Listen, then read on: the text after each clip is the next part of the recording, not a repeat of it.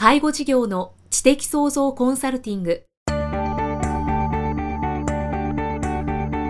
ポッドキャスト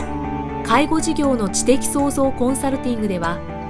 介護事業サービスを充実させるヒントはもちろん介護事業特有のマーケティングや数字を具体的にするアカウンティングの知識を身につけていただける番組です。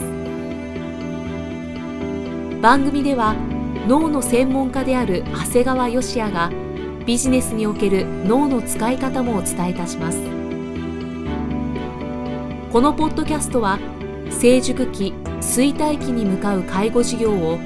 継続発展させるためのノウハウを提供する医療法人ブレイングループがお届けします。こんにちは、生きみえです。介護事業の知的創造コンサルティング。今回は第122回目となりました。長谷川先生今回もよろしくお願いします。よろしくお願いします。さあ今回はどんなお話になりますか？まあ前回とまあ続くんですがいわゆる年商10億を超えない経営ということで、はい、まあ前回までにですね、まあ介護事業における適正な規模として年商10億スタッフ100人程度というお話をしましたが、はい、実際ですね出版されている本なんかも見てみるとね、えー、売上2億円の会社を10億円にする方法だとかね、うん、まあ年商5億まあこれ10億というのに考え直してもらってもいいんだけど、まあ、年商5億円の壁の破り方とかね、はい、あと年商10億円を突破する直営方式多店舗経営などとかねやっぱり企業として10億円前後に一つの壁があることっていうのがやっぱりこう分かるんですね。はい、でまあ、そんな中であえて超えない経営が介護事業には必要であると。でそのためにはどうすればいいかというような具体的なお話をちょっとしていきたいと思います。はい、まあ10億までにとどめるにはっていうようなそうですね。で実際もう超えないとしたらですね、また経営方法が変わるもんですからね。はい、例えばまず10億を超えた組織にするためにはまずもう上場を目指すか否かの判断をすることになるんですね。うんはい、でやっぱり経営者にとって上場っていうのは一つの勲章ですから、まあ、上場された方やね、まあ、目指すことを否定するものじゃないんですが、はい、まあ、あえて介護事業についてはねやっぱり上場を目指してはいけないんじゃないかというだからもうまずここで上場はしないという決断になります。まあ、目指してはいけないというような形になるんですね。まあ、これはもう何度もお話ししているように介護事業の特殊性が挙げられてですね、はい、まあ、定員もですね働く人員までも規定されているもんですからもう大きく拡大しても効率は良くならないと、うん、もう間接人員が増えて利益率が下がるだけですしね、はい、でさらにこう上場ということをするとですねただでさえこう利益率が低いのに上場すると今度株主から成長性や利益を求められるんですよね。うん、そうですねでそうするともう無理して拡大するしかないんですよ。一つの事業介護事業をですねもう効率的にすることはできないわけですね。はい、普通なら働く人を減らし売り上げを増やすっていうようなことをするわけなんだけどもこれ定員も働く人間まで決められてるわけですからできないと、うん、そうするともう大きくするしかないんですね。でこれね介護事業が売り上げ増やすとどうなるかっていうとね現場ではねいわゆる低所得のワーキングプアを次から次へ生み出すということになるんです。そうか、はい、もうそれ以上効率的にすることはできないんです。これ普通はできるんですよ。例えば喫茶店をやりました。はい、喫茶店を効率的にするためにどうすればいいんですかって来てもらえるお客さんを増やすようにする。例えば今まで3人で働いてたところを2人にするもしくは1人をパートさんにするとか、そういうことで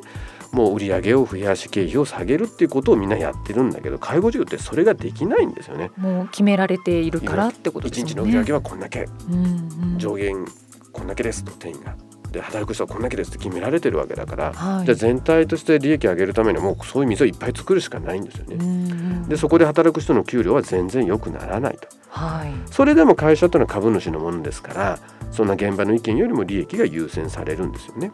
なんとも悪循環ですね。なんです。だからやはり売上を10億を超えない経営を目指す場合は当然なんだけど上場は目指さないんです。はい。でじゃあ上場を目指さないと決めたら具体的にどうすればいいかっていうと、うん、まず自社の株は分散しないってことが重要なんです。分散をしない、はい、はい。うん、よくねあの会社がちっちゃくてもですね、まあ、やる気を持ってもらうために従業員やね、はい、取締の役の人に自社株を所有してもらうって方って結構見えるんですよ。うんうんはい、で例えば将来上場を目指すっていうなら、まあ、株式をもらっていくとね上場した時にこう莫大な利益があるんですけども、はい、まあ、上場しないという選択をした時点で変なしもらう人もそんなメリットないんですよ。でそれよりもですねもう10億までにとどめて上場しないと決めたら、はい、創業者がすべての株式を持つということをお勧めします。うんはい、これはね結構誰も教えてくれないんだけどもとにかく株式を分散させないと。うんうん、で逆にすごく日々貢献してくれているですね取締役や従業員にはですねそんな株式よりもね、はい、給与や役員報酬で報いてあげた方がいいんですね。うんはいまあ実際上場しない株をもらうってもですね配当なんてわずかしか払えませんしそれよりも給与や役員報酬をたくさんもらった方がやっぱりもらう側は嬉しいし意味があるんですよね。これはもう従業員目線で考えるともう断然そっちの方が嬉しいです、ね、だからあのなんとなく雰囲気で株を持ってもらったなんていろんな人に持たせるとこれ株が分散しちゃうもんですから、はい、やはり意味がないんですよね。意味があるし、まあ、またこのことは今からお話をするんですが、はい、で介護事業っていうのはねあのとにかく継続しないといけないんですよ。継続はいだってこれね他のビジネスと違ってまあ申し訳ないんだけどラーメン屋さんだったらそこ潰れても他のラーメン屋さん行きゃいいわけなんだけど、うんうん、もう介護事業っていうのは地域においてはですね、まあ、ビジネスというだけじゃなくてもある意味社会手法になってるんだよね。なるほど。しかもこう地方の方だと一つしかなかったりっていう。だからまあう、ね,、ち辞めましたってわけにはいかないんだよね。はい、だから安易に途中で辞めることはなかなかできないもんですから、うん、だからやっぱり長い目で見て経営者は自分の公認ということも考える必要があるんですよね。はい、で、まあ、もちろんこう、まあ、上場しないと決めたわけですから自分の子供やですね、まあ、取締役が後を継いでくれればもう大変ありがたい話であって、うんはい、で、まあ、この場合はね、まあ、後継者が、まあ、自分の子供もしくはうちの今の取締役が後継してくれると決まった時点でこの場合は大体約3年間かけて自社株を譲渡していく必要があるんですね。うんはいこれ上場していない会社の株でもですね何の工夫もしないでポーンと譲渡するとですねこれ莫大な贈与税がかかっちゃうんですね。そうですよね、うん、だからやっぱり利益だとか配当だとか資産を調整してねこれ評価を下げることができるもんですから、はい、大体このために3年かける必要があるんですけども3年かけて低価格での譲渡を目指すんですね、うんうん、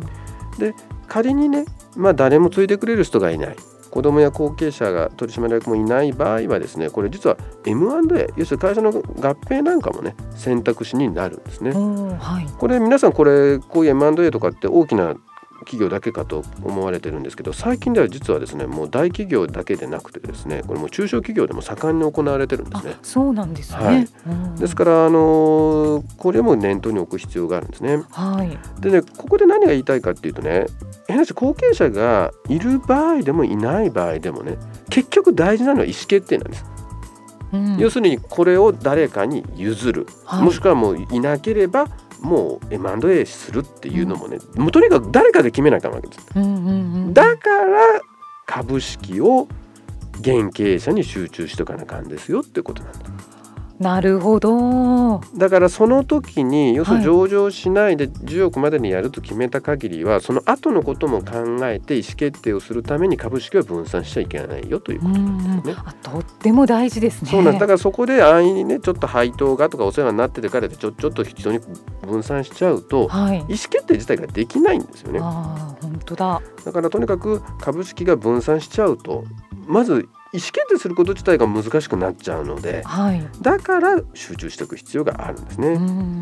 でまあ逆に常にね自分以外の人間が後を引く、まあ、当然あの家族であっても自分以外の人間が引き継ぐってことを念頭にやっぱりこれはもう常に言うんですが講師はきちっと分けたね真面目な経営が重要なんですよね。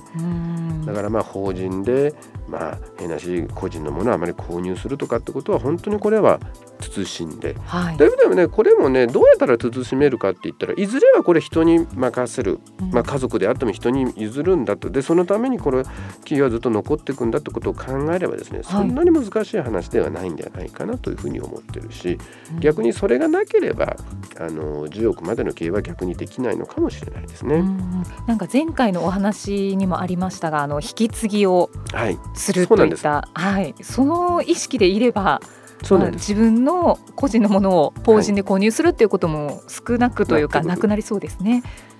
それがやはり大事になってきますね。うんあとですね、まあ、何度も言うわけなんですけど売上10億円規模の利点でもう一つお話ししたいことがあるんですが、はい、僕はですね実は売上10億だけじゃなくて従業員が常勤換算で100人程度って必ず従業員の数を言ってるんでさっきから、はいはい、ただ単に10億10億って言ってないんですね。そうですね。これ実はね売上も大事なんですけれども、はい、そこで働くスタッフの数もすごい重要なんです。うん、100人そうなんです、はい、だから例えばこれを200人300人で達成しちゃいけないんです、うんうんう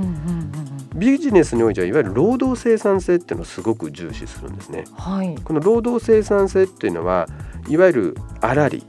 まあ、あの介護事業の場合は粗利イコール売上なんだけど、はい、これを常勤換算数で割ったものを労働生産性というんですよね。うんうん、でこれがいわゆる各人いわゆるスタッフの給与の源泉になるんですね。これ具体的にどういうことかっていうとね、はい、僕が10億の売り上げを目指すそれも100人でっていうとねこれ10億円を100で割ると1人当たりの労働生産性は1000万になるんですよね。はいはい、で大体経営っていうのは、まあ、その労働生産性の半分ぐらいまでは給料を払ってもいいんじゃないかということになりますから、はい、いわゆる、まあ、これ労働分配率っていう言葉になるんですが例えばまあ僕が言った10億で100人で達成すればまあ変な話1000万、うん、その半分の500万ぐらいがだいたい平均年収になりますよということになるんですね。なんか介護事業というとちょっとこう少ない給与のイメージですけど500万は平均給与で500万であればかなり立派だと思うんですよね。そうですねだから実はこれ僕はですね以前介護事業者の集まりの時にですねある人がこう乾杯の挨拶をした人がね、はい、まあ、この人は特別養護老人ホームをかなり手広くやってる経営者がこう堂々と言われるわけです。うん。当グループはついに売り上げが25億円を超えました。スタッフも500名を超えたんですってすごい誇らしげな挨拶するわけ、はい、まあ、聞くとすごいじゃん、ね、25億円？スタッフも500名もいる。これ大企業やんかと思うけどよく考えてみると、はい、これ25億を500人で割ると労働生産性500万なんだよね。はい、ってことはこれスタッフの平均給与250万なんですよ。ね、これはもういわゆる私が言うワーキングプアの大量生産なんですよね。はいでも実際実はこういうとこが多いんです。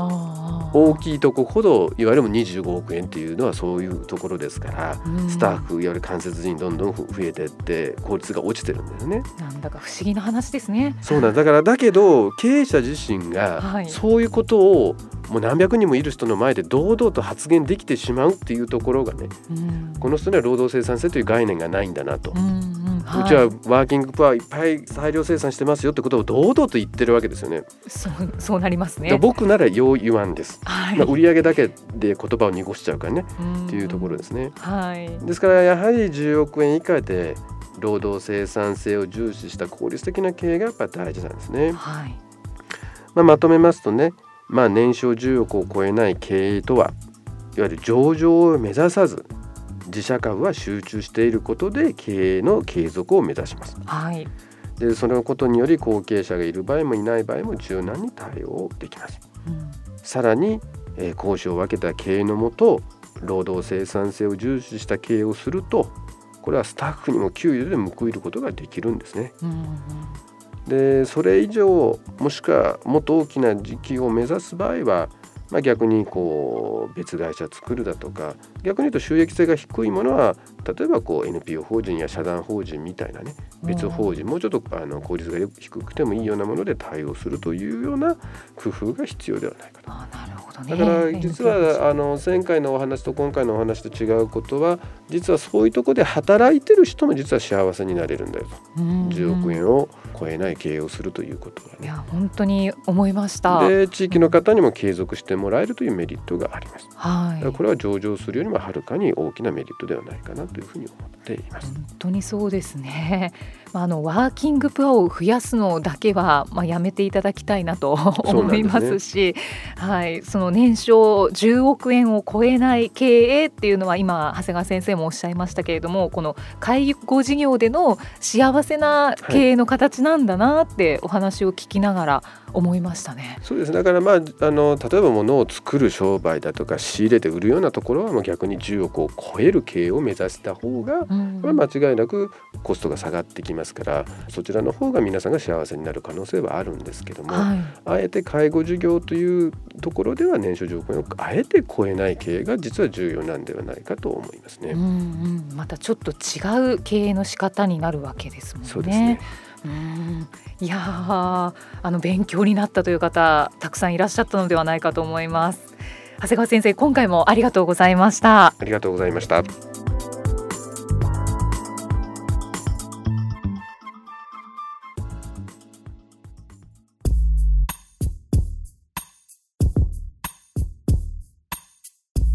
今日のポッドキャストはいかがでしたか？番組では長谷川義也への質問をお待ちしています。質問は株式会社在宅のウェブサイトにあるお問い合わせフォームからお申し込みください。サイト URL は http コロンスラッシュスラッシュ brain-gr.com スラッシュ zaitac http コロンスラッシュスラッシュブレイン -gr.com スラッシュ在宅です。それではまたお耳にかかりましょう。この番組は提供医療法人ブレイングループ理事長長谷川義也。プロデュースキクタスナレーション生きみえがお送りしました。